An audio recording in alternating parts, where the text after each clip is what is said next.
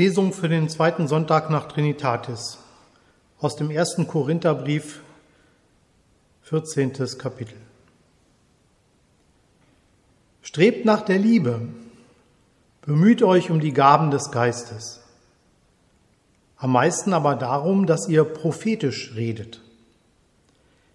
Denn wer in Zungen redet, der redet nicht zu Menschen, sondern zu Gott, denn niemand versteht ihn.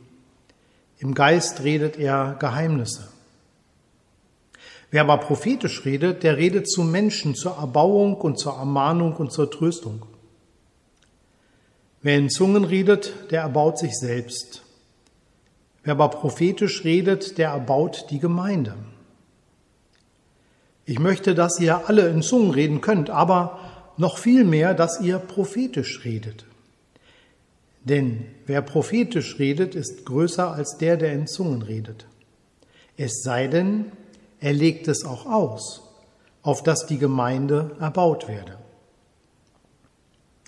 Nun aber, Brüder und Schwestern, wenn ich zu euch käme und redete in Zungen, was würde ich euch nützen, wenn ich nicht mit euch redete in Worten der Offenbarung oder der Erkenntnis oder der Prophetie oder der Lehre? So verhält es sich auch mit leblosen Instrumenten, es sei eine Flöte oder eine Harfe.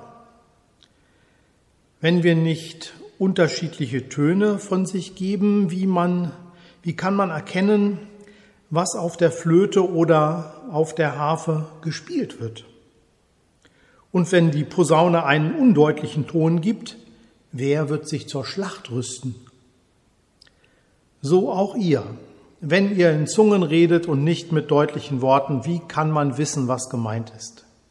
Ihr werdet in den Wind reden.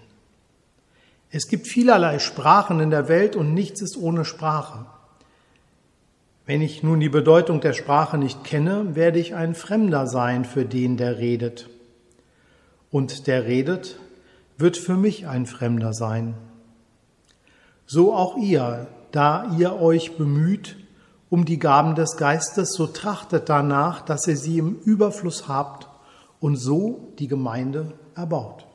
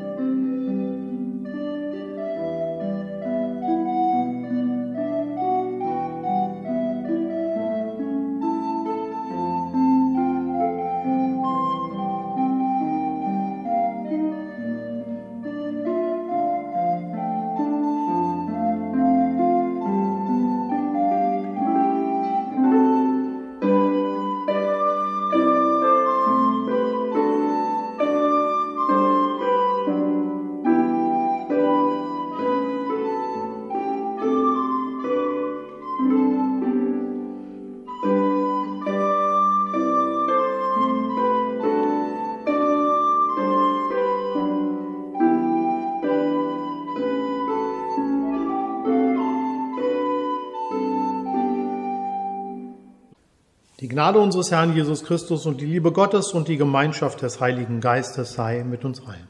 Amen. Liebe Gemeinde, seit meinem vierten Jahr begann die Musik die erste meiner jugendlichen Beschäftigungen zu werden. Oft flüsterte die Musik mir zu, versuch's und schreibe einmal deiner Seele Harmonie nieder. In einem Brief an den Kurfürsten Maximilian von Köln entdeckte der 13-jährige Ludwig van Beethoven, dem Förderer seiner Kunst, den Zusammenhang von Musik und Seele. Für die meisten Menschen gibt es eine Musik, die einen direkten Weg ins Herz zu ihrer Seele findet. Für den einen ist es die fünfte Symphonie von Beethoven. Für die anderen der Schlager vom Bett im Kornfeld und für den dritten muss es Child in Time von der Rockband Deep Purple sein. Allen gemeinsam ist die besondere Empfänglichkeit der Menschen für die Gefühle, die die Musik transportiert. Es ist eine eigene Sprache des Herzens der Seele. Ihre Vielfalt ist so groß wie die Sprachen der Welt und doch scheint für jeden und jede ein Zugang zu dieser Weltmusik möglich zu sein. Auch bei Paulus geht es heute um die verschiedenen Sprachen im Gottesdienst. In Korinth scheint die Zungenrede, die Glossolalie, geistgewirkte, ekstatisches, verzücktes Beten eine verbreitete Erfahrung zu sein. Sie galt und gilt in den Pfingstkirchen als besonderer Erweis für die Gläubigen, dass der Heilige Geist unter den Gottesdienstfeiernden anwesend ist. In den protestantischen Gottesdiensten hat sich die andere Sprache, von der Paulus hier spricht, durchgesetzt, die prophetische Rede. Wenn die Zungenrede als Teil unverständliches Beten zu Gott geheimnisvoll innerlich bleibt, so stellt die prophetische Rede die Verständlichkeit des Gottesdienstes in den Mittelpunkt. Spätestens seit der Reformation werden deshalb Gottesdienste in der jeweiligen Landessprache gehalten und selbst die lange Latein sprechende römisch-katholische Kirche hat mit dem Zweiten Vatikanischen Konzil der Verständlichkeit vor der Einheitlichkeit den Vorrang eingeräumt. Kein Wunder also, dass wir mit der Zungenrede etwas aus der Übung sind. So weit, so gut. Wie ist es aber tatsächlich in unserer Zeit um die Verständlichkeit des Gottesdienstes bestellt? Eine Mischung aus traditionellen Stücken mit kirchlich geprägter Sprache und immer neu in der Alltagssprache formulierten Gebeten und Predigten, das sollte der evangelische Gottesdienst sein. Die, die regelmäßig kommen, fühlen sich zu Hause in der Kirche wenn sie die gewohnten Stücke im Wechsel mitsprechen und mitsingen können. Das ist ein Argument dafür, dass Kinder und Jugendliche diese geprägten Formen und ihre Sprache lernen sollen, indem wir etwa unsere Konfirmandinnen und Konfirmanden bitten, in diesen anderthalb Jahren regelmäßig den Gottesdienst zu besuchen, damit sie sich eingewöhnen in das, was schon lange so ist, wie es ist im Gottesdienst. Es ist eine eigene Sprache, die sich an Worten festmacht, die heute in der gesprochenen Sprache vor den Kirchenmauern kaum noch verstanden wird. Sünde, Gnade, Rechtfertigung, Vergebung, um nur einige von diesen Stichworten unseres Gottesdienstes zu nennen. Könnte es sein, wenn immer weniger Menschen sie verstehen, sie werden auch zu so einer Art Zungenrede, dahergesprochenen Ritualen?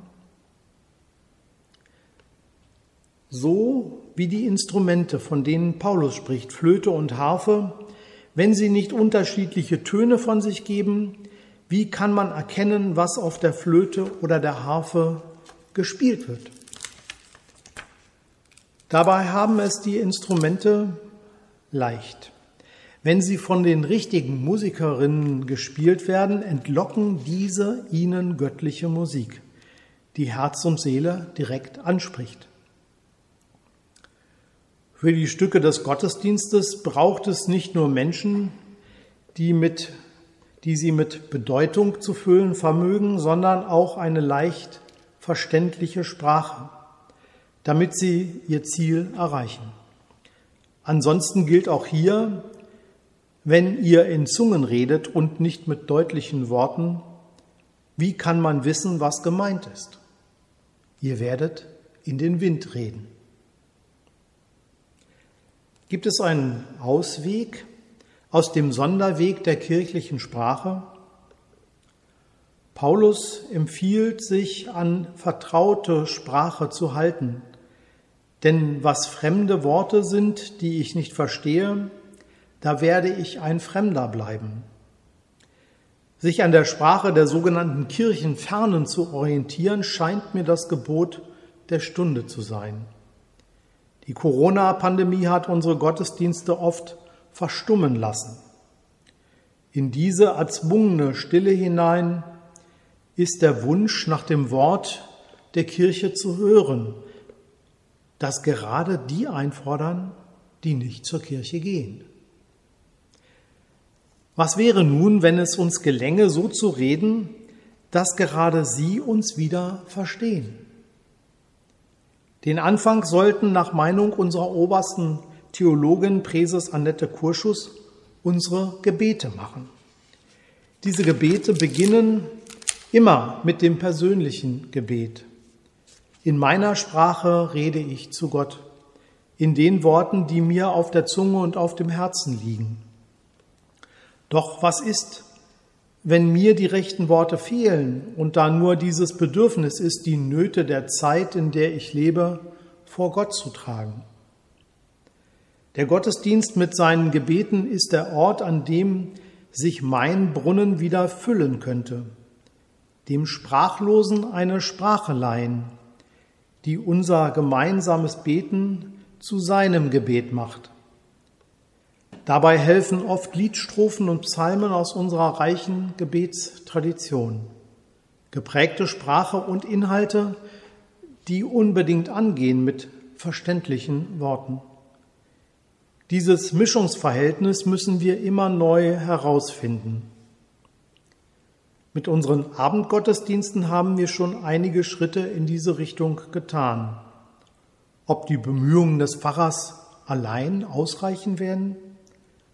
Zu alt, zu lange Theologie getrieben, kirchlicher Dienst immer in der Blase der kirchlichen Welt, da wäre frischer Wind sicher hilfreich. Wie wäre es mit mehr Stimmen, die den Gottesdienst und seine Sprache bereichern und verständlicher machen? Ein Treffen am Donnerstag um 19 Uhr im Gemeindehaus? Nur für eine Absprache. Wer spricht am Sonntag mit? Offen für alle und so offen für Gottes Wort. Amen. Und der Friede Gottes, welcher höher ist als all unsere Vernunft, bewahre unsere Herzen und Sinne in Christus Jesus. Amen.